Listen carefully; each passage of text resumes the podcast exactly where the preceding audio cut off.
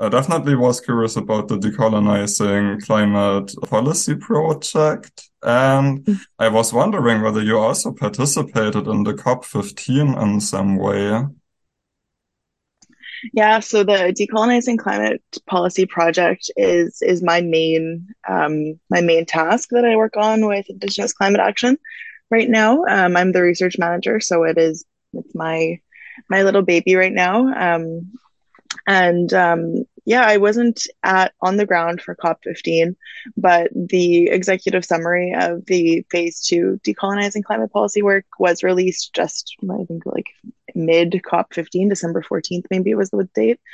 Um, and so part of that, like I, I went to COP28, so I was in Sharm el Sheikh, Egypt for um, much of October, November, and um, didn't go to COP15 just because of being at COP27. Um, and so I I guess my my biggest way of participating in COP15 this year was through um, the decolonizing climate policy work.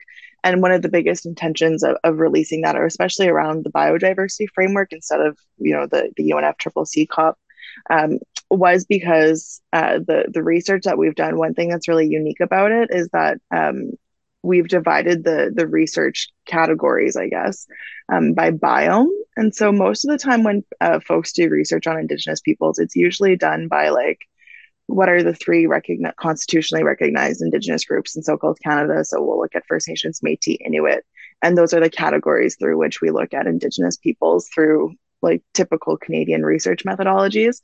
And so what we did in in the phase two, uh, well, I guess in the part of the phase one, but really in phase two, uh, we interviewed folks, Indigenous peoples all across um, Turtle Island, so from coast to coast to coast in so-called Canada. Um, and we organized the research by biome. So, so that way it was like folks from the boreal forest region are saying this, folks from the tundra are saying this.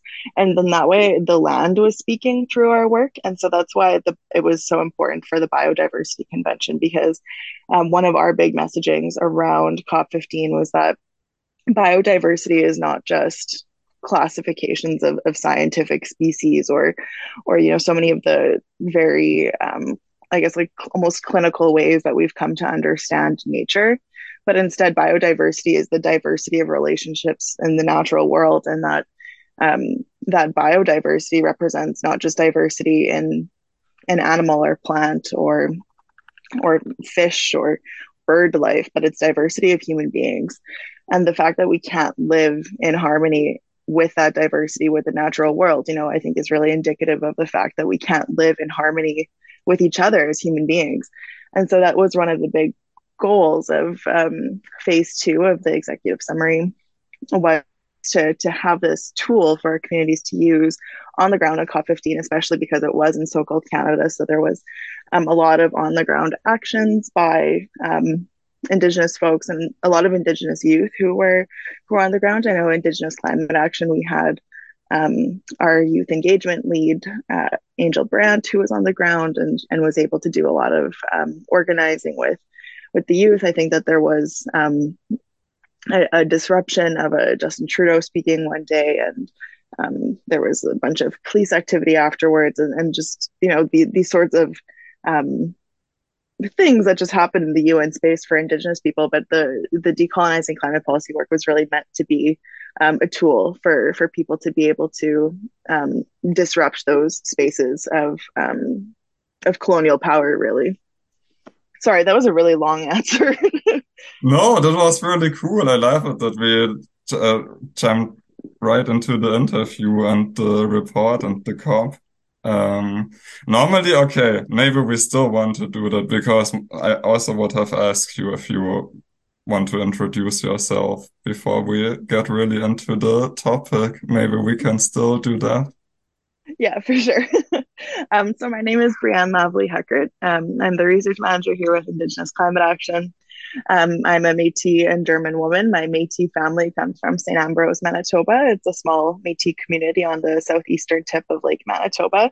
And I currently live in Winnipeg, which is um, about an hour and a half away from from that territory. So I'm really lucky to be um, to be really close to my ancestral home here. And Um, my German family, as I had said before, um, arrived in in Manitoba late 1800s, early 1900s. So if you put that in the map of of the history of my mother's people, effectively, um, my German ancestors received land that was stolen from my mother's people, uh, and they through that land they were able to um, to farm. And they had um, when my grandmother died, she had almost 300 acres of farmland that was just in her in her possession because it had been you know the, the history of removal um, from from my mom's people and so that was that's always been something that's really been um, part of my the drive for me to do this work is that I carry those stories and that history of land theft very much within my within who I am.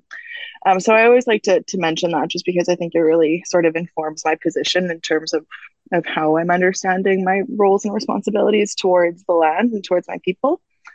Um, and I guess uh, outside of those things, um, I've completed a Bachelor of Arts in Human Rights from the U- University of Winnipeg um, and a Bachelor of Civil Law and Juris Doctor from McGill University. And so I also take a, an approach of of looking at the the legal lens through um, through ICA's work. So whether that's looking at um, you know Canadian law and how Indigenous peoples um, are structured within the Canadian legal regime. So if that's like looking at the Indian Act, looking at um, self government agreements between um, nations and the Canadian government, those different things.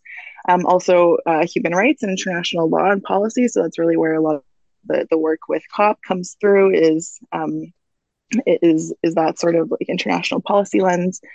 Um, and then the, the final, I guess, sort of area of, of my work at ICA would be focusing on Indigenous sovereignty and Indigenous legal orders. So, um, in so called Canada, there are hundreds and hundreds of Indigenous nations that have their own um, legal orders that are have been developed over millennia. You know, very complex, intricate legal systems um, that are maintained most of the time through oral histories, but also through um, uh, through different like sort of objects. So thinking about like um, the two row wampum belt, um, that's something that the Haudenosaunee people use.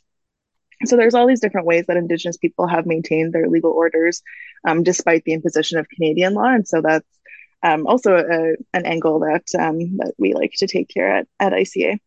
I find it also a really interesting and fascinating topic what you just mentioned and what you are yeah, working with the legal orders and also what can be fought out within the Canadian legal system, but also where are the limits to that. Could you actually speak a little bit to that? How that also, yeah, connects to biodiversity conservation? Um, maybe also things that were a topic at COP, where these like legal orders conflict or where there is a a, a big precedence happening right now? Yeah, for sure. So um, I think one of the biggest sort of challenges when we look at biodiversity, especially through the framework of how Canada, like as a settler state, is constructed. Um, you know, if you think about how large it is, like it's it's huge, right? Like from British Columbia on the west coast all the way to I don't even remember what the furthest island is out east but it's a huge, massive territory that has incredible biodiversity, and it's it having um, you know policies that are made for the environment that are made out of Ottawa, which is in Ontario, the middle of the country. Like there's no absolutely no way that those um, policies around biodiversity would be the same as what is needed um, in a mountainous region in in the Rockies. You know, like there's so much biodiversity within within this territory. Um, and one of the real challenges with with a government like Canada's is that not only is it a federal system that has divided um, jurisdiction over things like natural resources to the provinces, so that also sort of really limits how the federal government is able to make policies about um, biodiversity. Uh, and so th- that's why we like I just like pointing out this problem, like this sort of structural problem within Canadian law that one, it's this federal system that that has divided jurisdiction in ways that it can't, you know, it can't make a make an overarching decision um, to say that you know provinces can't use water to to create hydro or whatever. You know, like they have to respect that provinces have jurisdiction over natural resources, and so that's sort of like a structural limitation of the Canadian federal government. And so, why Indigenous legal orders are so important in contrast to this is because Indigenous laws are place based.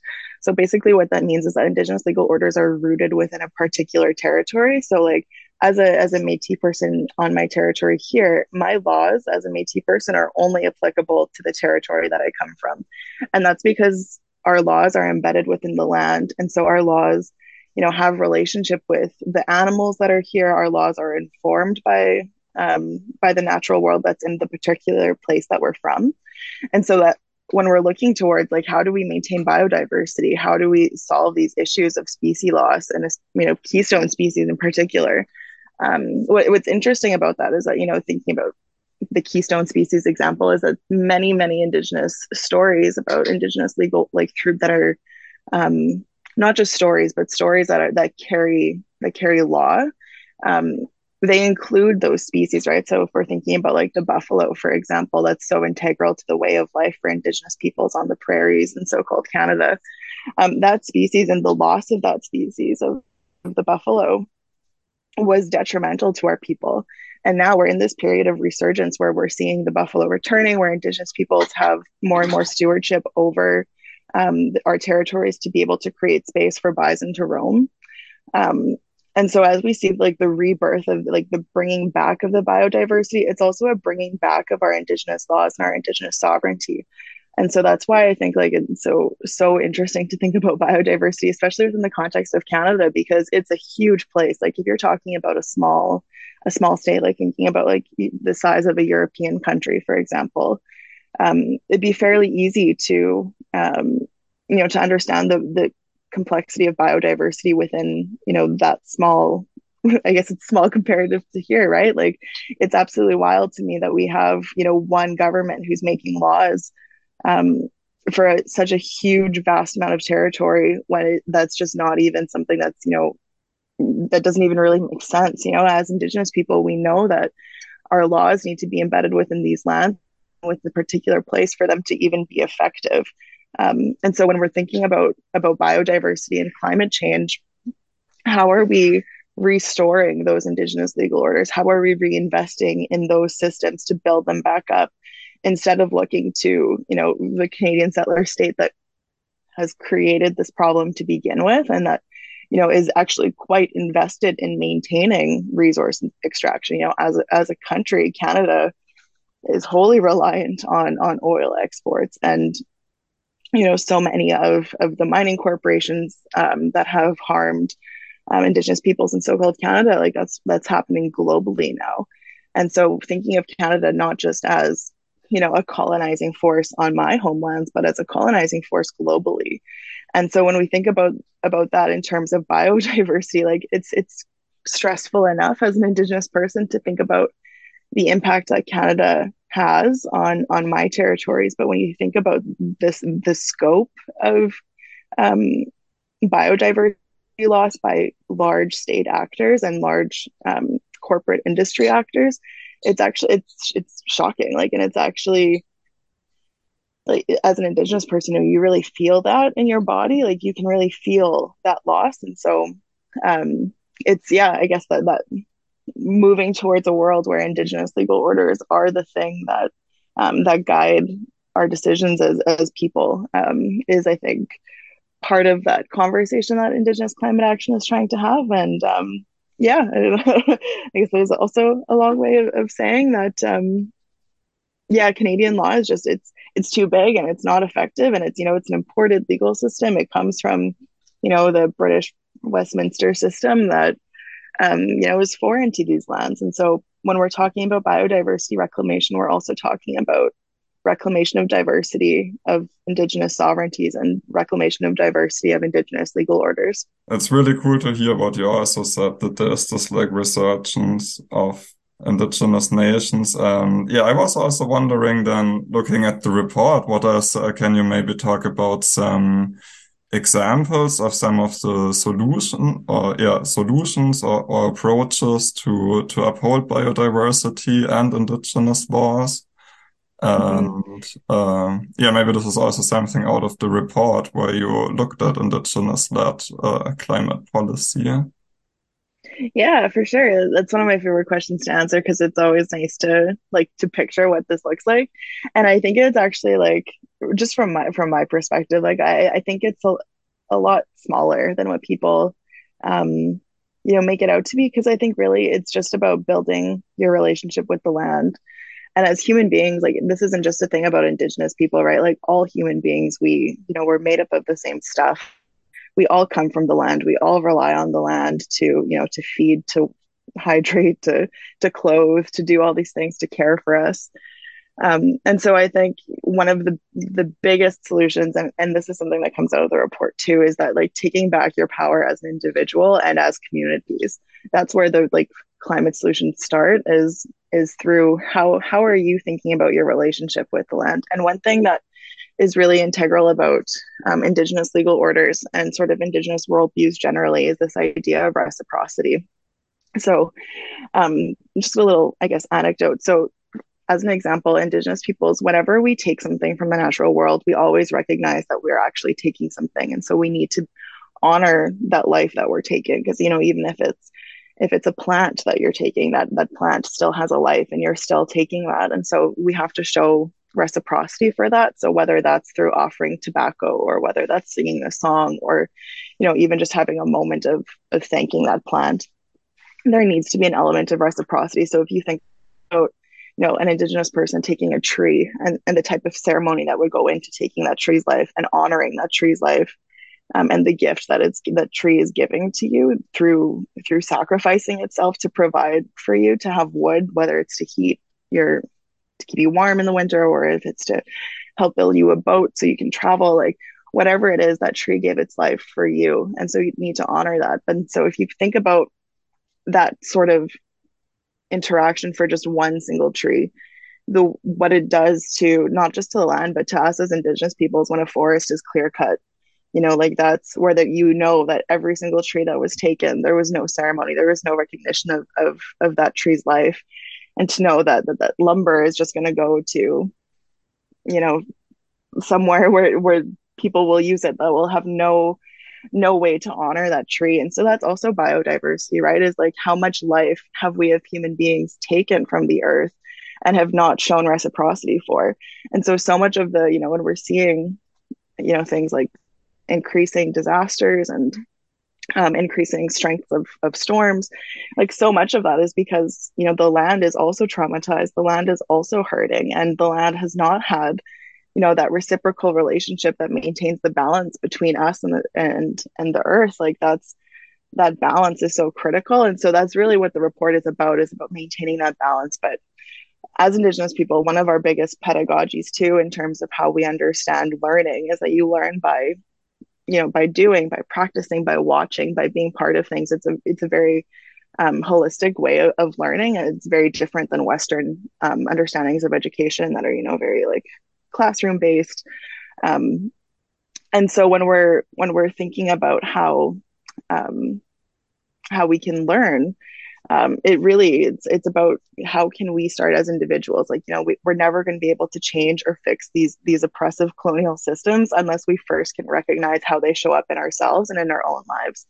And so that's one of the big things about the report is, is understanding how it's it's so that individual indigenous folks and indigenous communities can read this report and can can realize that they, you know we still have this power you know we we're still here we're still surviving canadian genocide and we're still you know pushing through and still um, working to maintain that balance. And i think um, as we see you know settler states is particularly i think coming out of um, the cop 27 and cop 15 um, it's a really interesting moment because I think everyone is sort of looking to, especially I guess like through my experience with Indigenous climate action, there's a lot of people who are looking to Indigenous folks now because m- most settler states, most states don't really know how to respond to this. Like, and you know, one of the features of that too is I think um, a big part of that is is uh, Western legal systems don't really acknowledge that there's life outside of human beings. Like, really, only human beings have um, like are recognized as persons, except for corporations, which are also recognized as persons. But otherwise, like within Western legal systems, there's no way to to recognize and respect the rights of of, of the animals or of, of the rivers or of the lakes.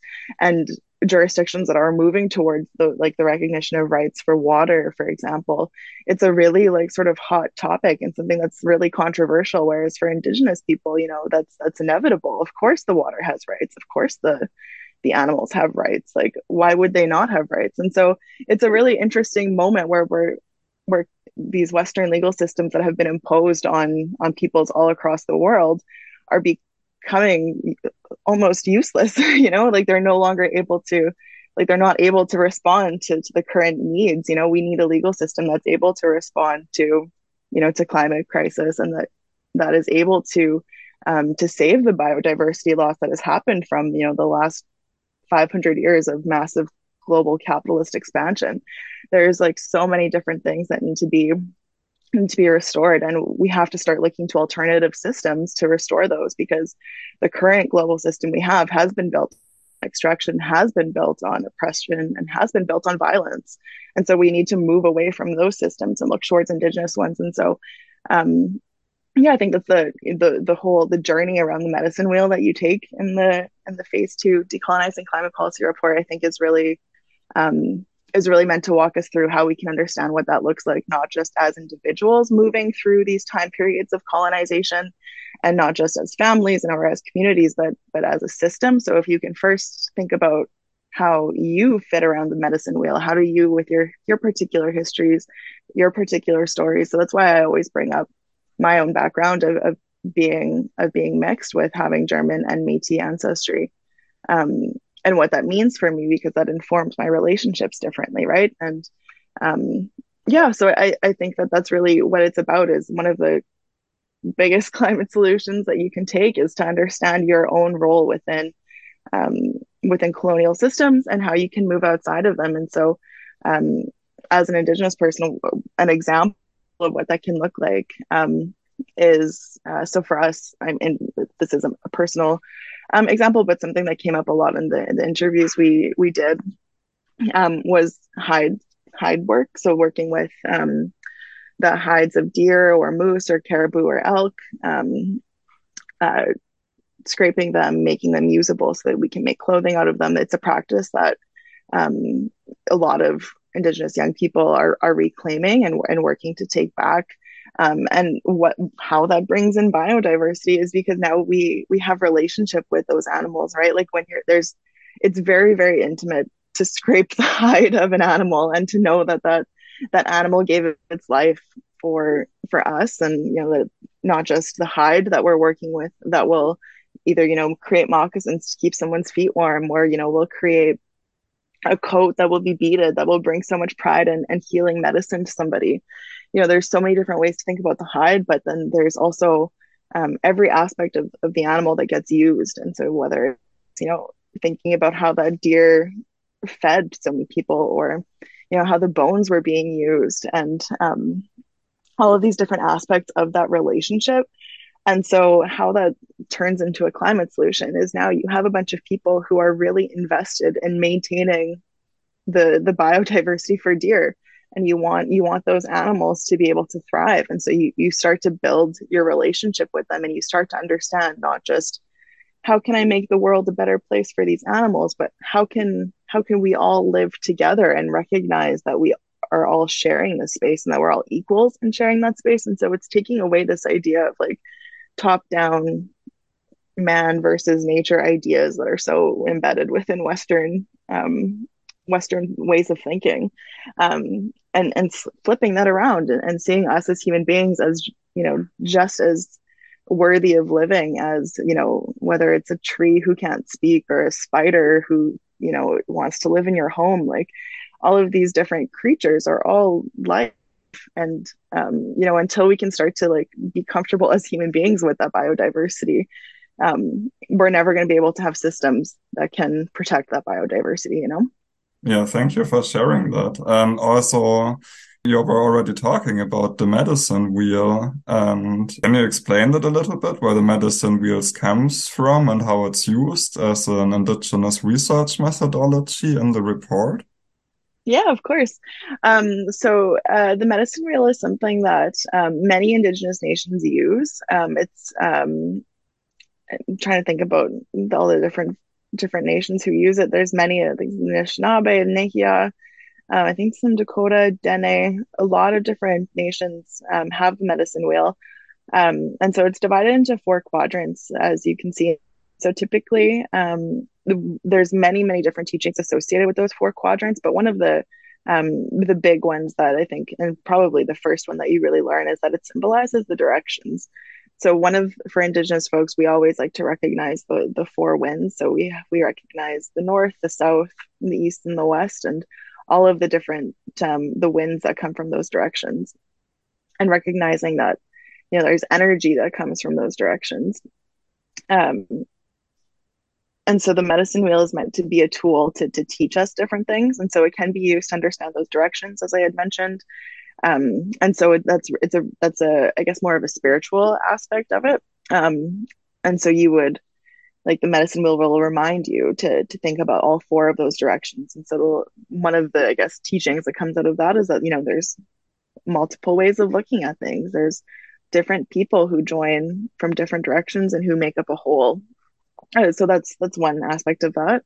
Um, in the re- report, um, I do reference uh, Kim Anderson's work, um, who she's a, an Indigenous uh, scholar here who's based in so-called Canada, and she um, her work really looks at how the medicine wheel moves through uh, life stages. So um, the four quadrants, instead of being the directions would be replaced by like infancy um, and and childhood and then uh, adolescence and then being an like a i guess adult. And then the fourth one would be being an elder. So that's one way of understanding it is like as an individual life cycle you can also see it through um, as we did in the report through life cycles through of, of larger you know sort of moments in time. Um, and so one of the uh, the reasons why we, I chose to use the medicine wheel in this, um, well, one is it's a it's a way that our um, indigenous peoples will be able to to see themselves and to understand the understand the what we're trying to you know move through in the report um, which is, is really basically using the medicine wheel and using these four quadrants to to understand how colonialism has caused climate change and how indigenous rights are the solution to restore that balance. And so another big aspect too of that is that um, for Indigenous folks, are the way that we understand time isn't linear. And so if you think about time in this like circle, that's how you know when we look at the seasons like that's how our our world is divided is into the seasons and um all of these different things like the cyclical nature like what what the medicine wheel basically represents is is you know this this idea that um, time is not is not linear and it's we move through cycles as human beings and there's nothing that we can experience as humans that we have not experienced before and that we have not moved through before because you know we've as a species we've been here for for several thousands of years now. And so clearly we, we can do you know we have some things figured out.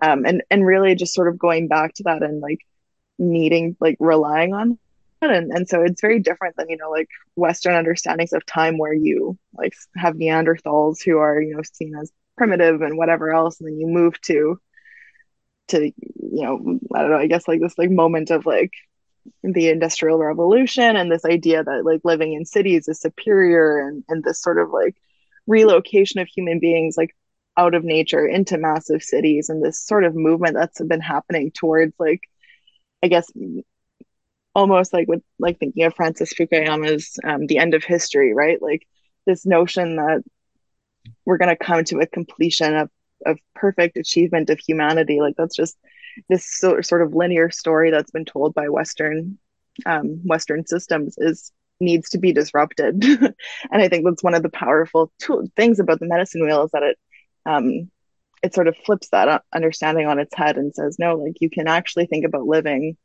not in a linear way, not in a linear way that's like tied to a capitalist system that needs to see increasing profits. You know, you can you can about our, our life here as, as human beings through through a circle instead of as as a line. And I think as soon as you can start to think about time and how you exist temporally and spatially, then then you're that's when you can move to a place of being empowered to to think about how you can take climate action.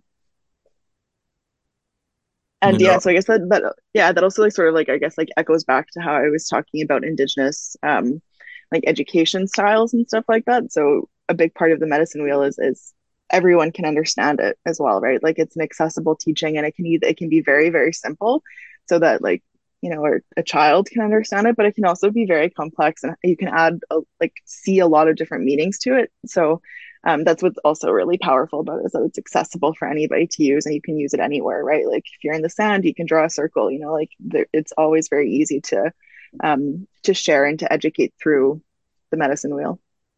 but I also wonder at the COP because um, what was also written with your panel is that it's like the that you're talking there going to the to the to the very institutions that also like encroach on indigenous lands. And so I was just wondering what what are you looking at and um, what what response would you like to get? Would you like them to adopt some of these indigenous teachings or insights, or do you think that wouldn't work? Looking for would wish from the settler institutions. Yeah, that's a really great question. Um, yeah, so I, will- I will I guess just like yeah, it is very difficult, uh, you know, to go into international spaces. Um, I guess it's actually like one reason, you know, why I was looking forward to this interview is because, you know, when we're working at the UN level, um, one of the biggest, I guess, sort of um, challenges for us is that whether we like it or not, we're there as part of Canada. Like there's within the international system, um, well, I guess the, the UN system, you know, there's there's no recognition or no and no possibility for recognition of Indigenous sovereignty. You know, the UN Charter makes it clear that um, states enjoy like states are the only ones who are sovereign and they enjoy that right within the UN system. And so it's um, it's something that you know we even we talked a lot about as um, when we were uh, particularly in Egypt this year. Um, you know, we when we're home, Canada is um, is our is the colonizing force that has stolen our territories, and you know, is the colonizing force that has put our children into residential schools. It's the colonizing force that has police officers who um, who still kill our you know kill people in the streets and who don't you know face no consequences for it. Um, I live in a city where um, Indigenous women were recently found in the garbage dump, and the police um, have said that they are not searching for the bodies. Um, that's too expensive, and you know that's something we know. You know, as if it was white women who were found in a garbage dump, there would be you know absolutely no no reason why they wouldn't search for those bodies. So um, we very much live within a context of ongoing genocide by the Canadian state. Um, and despite that, when we go into these international spaces, we're Canadians. And, and, it's a very interesting sort of cognitive dissonance that you need to take on when you're in those spaces because um, while we're there, you know, I, I was at COP27 on a Canadian delegation badge, you know, and, and at home, I would, I'd, I would never even call myself Canadian. And so it's, it's a very, very hard thing to do. Um, but it's, it's unfortunately one of the only ways we can show up in those spaces. Um, there are, there's only one Indigenous nation in so-called Canada who has their own passports. Um, the Haudenosaunee have their own passports, and a couple um, Haudenosaunee folks came on those passports, um, and it was extremely difficult for them. They weren't even able to enter through Cairo um, to get to to Sharm el Sheikh in Egypt. They had to take a different route, um, and so you know, like the, these really like interesting challenges of sovereignty come up when we're in these international spaces because you know Canadian sovereignty is the only sovereignty that's recognized by the UN system. So as indigenous people we're there really to say to challenge those narratives and so I, I don't i don't think any of us you know when we when we go to cop or whether it's um, the unfccc or the biodiversity convention cops um, i don't think we have strong hope in the governments in the settlers particularly you know the big governments of um, you know like canada the big sort of actors who hold a lot of clout, especially you know the way that Canada uses narratives of human rights and really um, hangs on to this this idea that it's this leader in human rights.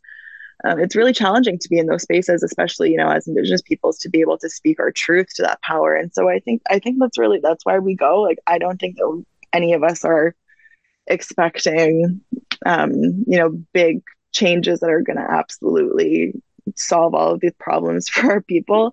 I think it's really just there to to have these conversations and to be able to um, to use our voice and to, and I think for for me personally, one of the reasons why it's so important to go to those spaces um, is because whether we like it or not, as Canadians, we we can say certain things. You know, when I when I say something about that's critical of um, of the UN system or of, of, the Canadian government, I go home to to so-called Canada, and I'm not worried about um, you know being detained immediately at the airport, which isn't which is the case for some of of the other Indigenous folks who come from different states. Um, and so it's a responsibility, I guess, to use that platform um, to be able to speak the truth of Indigenous peoples and to be able to um, to do that without t- like you know having to risk our lives um, for that. And so it's a responsibility uh, not just to our people to be able to speak the truth of our experience, but it's a responsibility to Indigenous peoples all over the world, especially recognizing you know as as Indigenous peoples who come from come from a settler state that that really you know we benefit from the global exploitation of um, not just indigenous peoples but of you know non-indigenous peoples of the poor in the global south like we you know i can go to a grocery store and get berries that were picked by somebody in peru you know like that's that's an incredible privilege to have um, and so what are my responsibilities then as an indigenous person to you know to these lands that, that feed me in the wintertime you know who who provide berries for me when I it's not berry season in my home territory. Um, and so really just thinking about about that. And and I think when we go into those spaces it's it's more about how can we how can we change the space? How can we be our like be indigenous in this space? And um, and maybe we're not gonna you know I know at COP27 we didn't get um, the language of indigenous rights into the final agreements that came out of the um, the meetings um, that, that were that were held there. And um, despite that like it, i think there were still moments where um, be, just being there is disruptive. So i'll just i'm going to share like a small little anecdote. Um, so when we were at cop 27 um, there uh, as indigenous people we one of our practices is smudging. So using um, our medicines to connect with our ancestors. Um, and there's like a at COP27 there was a designated space for that. And it was like on the complete other side of the venue it took like 20 minutes to walk there. It was extremely challenging to get to. Um, and so what we did was we just didn't do it in those spaces. We, we just did it like wherever we wanted to and we just sat in a circle and we smudged and we didn't have usually you would use like a, a shell to, to hold um, your smudge that you're burning. Um, we only had like a tiny little pin that was like an ICA branded pin that we used um, as a little bowl, and and we passed that around in the circle. And um, one of my um, one of our colleagues, Jacob Crane, he's a singer, and he sang us a song, a traditional song, and um, he, we didn't have any instruments, and so he used a little a little pill bottle as a rattle. And so there's this little ceremony that's happening here. It's a little jerry rigged ceremony where we're, we're just using little pieces of anything we had just to you know be in that space and to hold that circle together and to you know just be indigenous in that space. And you know we it was disruptive to other people you know there's a group of indigenous people sitting in a circle and singing together in this big UN space. And and how that itself is is disruptive and how that itself changes um, how people can see us as indigenous people. So it's it's really just you know i think so much of the work of going to um, these international spaces isn't there's a component for sure of the the policy and different things like that. But we really recognize those limitations right? Because that's all embedded within state sovereignty. That's all embedded within um, the goals and the ambitions of the settler states. And so for us it's really just how can we go there and how can we be just be indigenous in these spaces? And how can we just yeah, take up space and disrupt and resist as much as we can. Yeah, wow, that's so cool that you still go into these spaces despite the difficulties, and it's really disturbing. Yeah, how yeah you really feel with these stories, how oppressive these spaces actually are um, on the ground. Then, um, yeah, I think we've already, or you already told me so. Met so many interesting things. Uh, would you still have energy for one question, or are you? Are we no, I'm good. The end of our time. Okay. I, yeah, I can answer another one. All good. yeah, but then I will also leave you to your the rest of your day soon.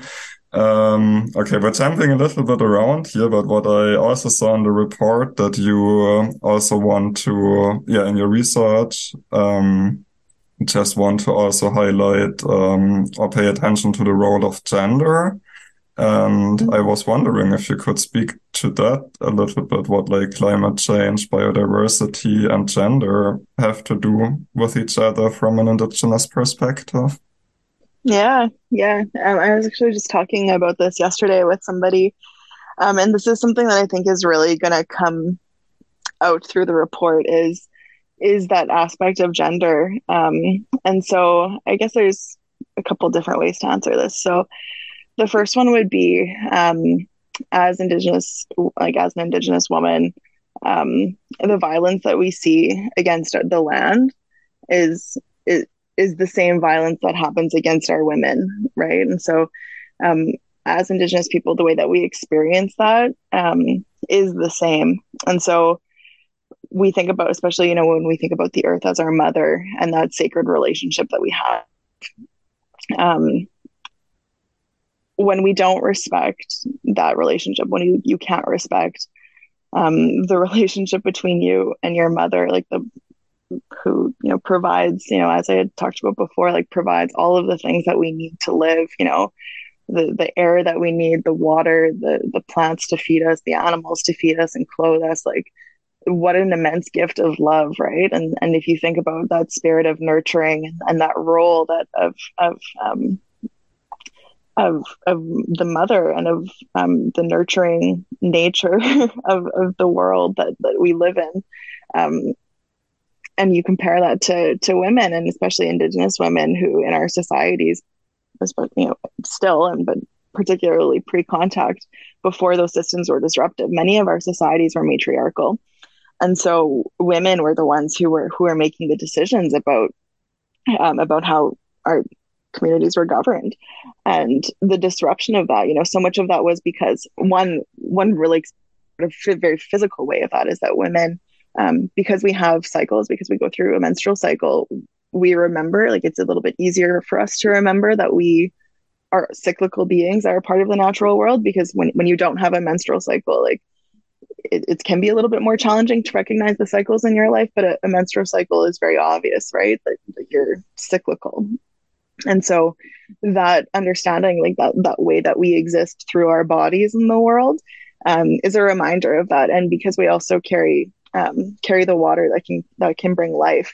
Um, so that's where we the like similarities, I guess, between between women and the land come through is this idea of, of nurturing and life giving. Um, that women's bodies have have the ability to create and maintain life, um, as does as does the earth.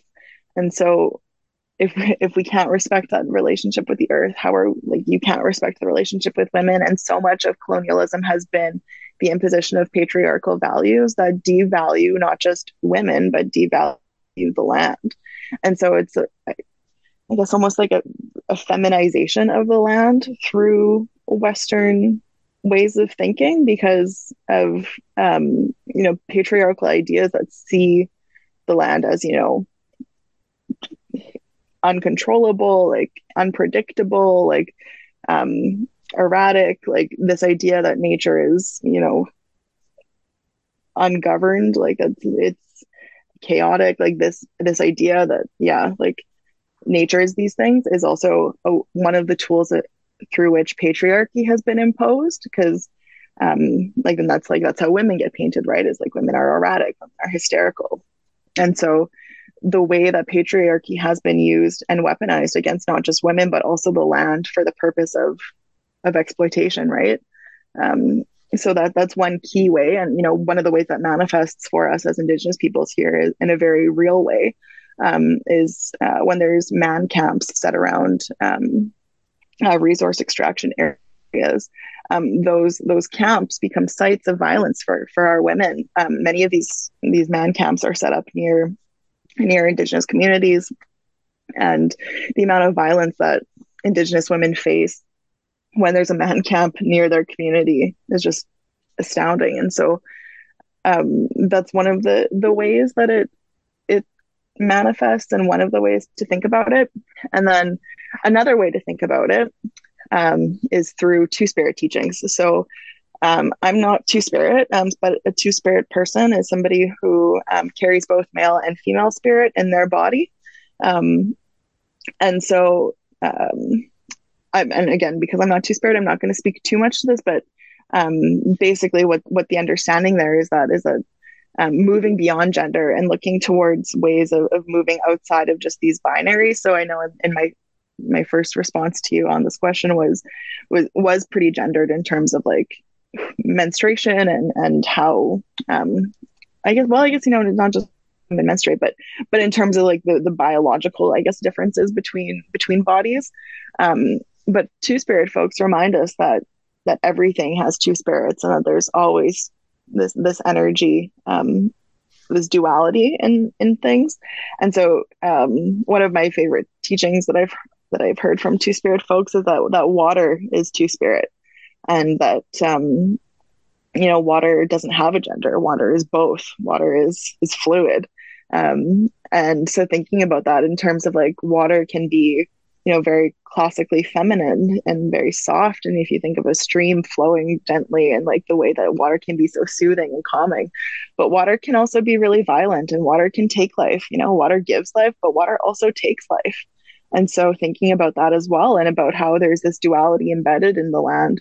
And so when we think about gender and how it um, and how climate change is is tied to that, it's it's the lack of recognition of that duality. Like when we don't recognize that the land is not just, you know, for us to control and it's not just soft and malleable. It's also very very strong in and of itself and it has its own spirit and it has its own you know desires and will and it moves in the ways that it wants to. You know whether we like it or not like water does what water wants to do and we we can't tell it not to. And so it's really about recognizing that and um, it, once we can recognize and, and, acknowledge and honor all of the ways that the things the way that everything exists in the natural world and just take things for what they are instead of trying to control it instead of trying to you know create legal systems of with imaginary jurisdiction over things. Like as soon as we can move beyond that and start to think about you know just that we can't control water and water has its own spirit and that that's just the way that it is.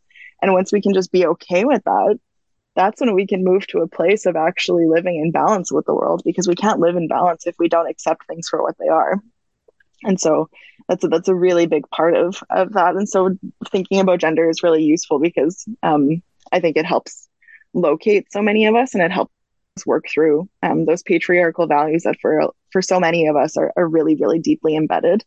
Um, so yeah so that, that those are like sort of i guess two ways of thinking about it is that as indigenous women the violence we experience is similar to the violence that the land experiences. And and then the other teaching is that um, the land has no gender and that it's fluid and we need to to accept it for what it is and and to accept the good.